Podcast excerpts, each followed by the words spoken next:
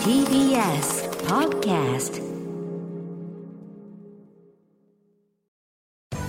滋慶学園 COM グループプレゼンツあなたの夢は何ですか？この番組は滋慶学園 COM グループの提供でお送りします。自分の好きなことを仕事にしたい。でも資格は持っていないし高校では勉強づけ。私の夢を叶えられる専門学校があればいいな。あなたの夢は何ですか？滋慶学園 COM グループはあなたの夢を実現します。今すぐホームページを。滋慶学園 COM グループプレゼンツ。あなたの？あなたの。あなたの夢は何ですか？東京からこんばんは浜谷健司です。この番組は毎回人生で大きな夢を追いかけている夢追い人を紹介しています。あなたの夢は何ですか？今日の夢追い人はこの方ですはじめまして。有限会社オグうさぎのしっぽ専属店の辻川咲也です。よろしくお願いしますよろしくお願いします。辻川さん、えーうさぎの尻尾ってあれですよねうさぎの専門店ですよねあ、そうです。はい。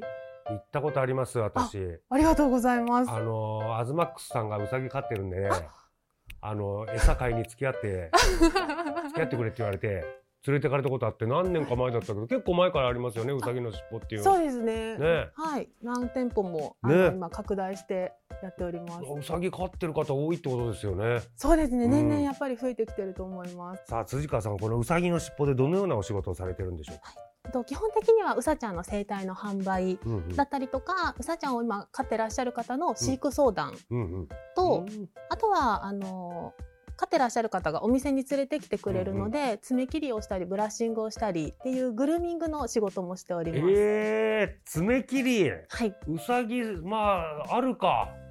爪ありますよね。そうですね。伸びるので、獣ですもんね一応ね。はい、爪ちゃんと切ってあげないとダメなんですね。そうですね。定期的にメンテナンスは必要になりあます。ーなるほどなるほどさあ辻川さんがこの動物などね、えー、扱ったお仕事を目指したきっかけっていうのは何かあるんでしょうか？もともと小さい頃から、あの動物さん自体が好きで、えっと初めて飼った動物さんがハムスターとウサギちゃんになってるんですけど。お家で飼ってたんですか？あそそうです。はい。中学生ぐらいの時に。なるほどそこからそうですね。あの動物業界をなんとなく意識し始めていてっていう感じです。へー。はい、動物のお仕事に就きたいって言った時、親御さんの反応リアクションはいかがでしたか？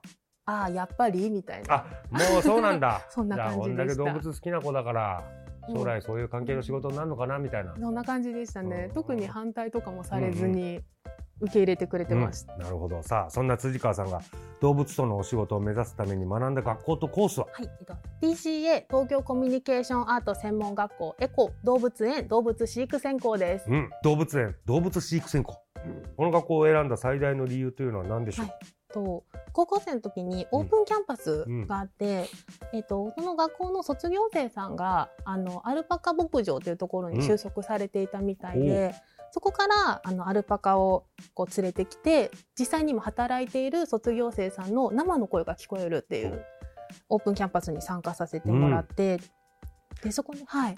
えー、そこでなんかなんか動物と一緒にお仕事するとこういう楽しいことがあるよとそうかですね、はい。まあ、こういう大変なこともあるよみたいなのを教えてもらうのかな。そうですね。生で実際働いてみて、うん。まあ、やっぱりこういうふうにこう仕事関係大変なこと、うんまでやっぱり楽しいことっていうのを実際のやってる人から聞こえるっていうのがやっぱり一番魅力的でしたね。その時の率直な感想はいかがでしたか？なんか理想とのギャップみたいなとか。そうですね。それでもも、うん。それでもいやこの仕事好きになりそうだなと思ったか。そうですね。どちらかというとあやってみたいなっていうのが強かったと思います。じゃあより興味が湧いてきて、ね。はい。はい。入学してからは授業ではどんな授業がありましたか？そうですね。どちらかというと座学の方が印象に残っていて、うん畜産学だったりとかへ動物ペットショップでこう扱うような小動物さんに関する、こう授業だったりとかっていうのが結構印象に残ってます。ーおーなんか知らないこととか、まあ、たくさんあったでしょうねそうですね。実際ちゃんと座学で学ぶとあもう全然知らないことばっかりで。うんそういうのってやっぱ今も生かされてますか？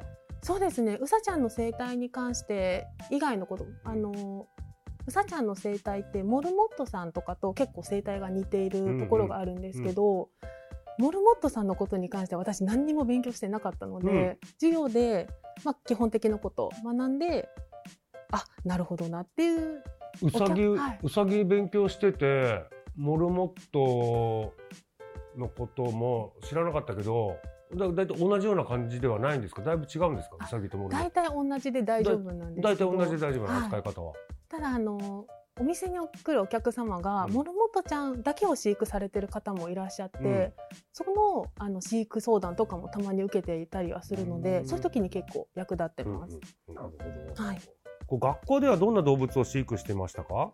大きいものだとポニー。馬よりちょっとちっちゃい、ポニーねわかります、はい、ポニーさんだったりとか私がすごいこう可愛がってた子はミーアキャットミーアキャットもいるの？ミーアキャットもいました。あの穴から顔穴から顔出すんじゃないか。岩場でこうね？お腹見せて。ミーアキャットあれなんで同じ方向を向いてるか知ってます？あれ太陽にお腹当ててるんですよね。そうです。温めてます。温めてるんですよ。NHK の E テレでやってましたよ。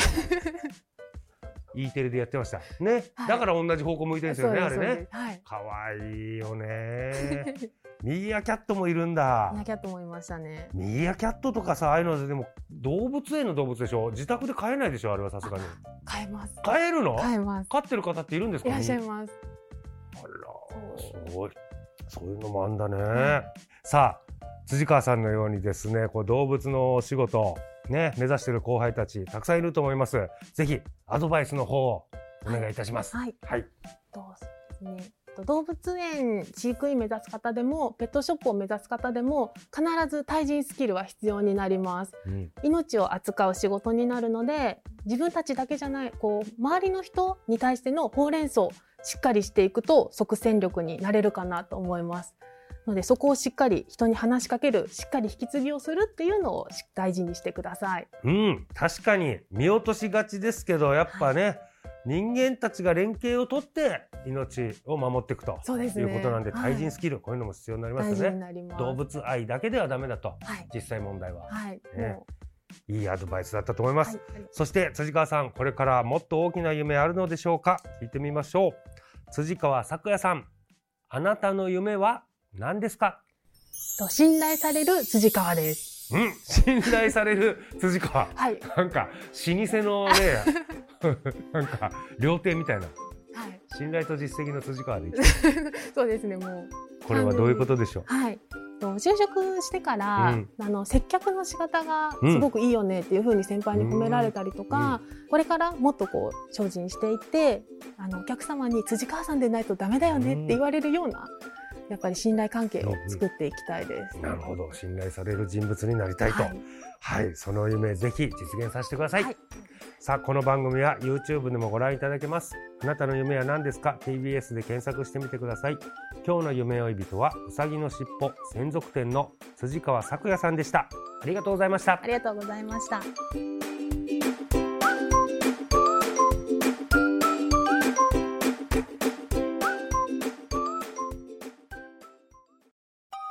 動物園や水族館で働きたい。ゲームクリエイターになりたい。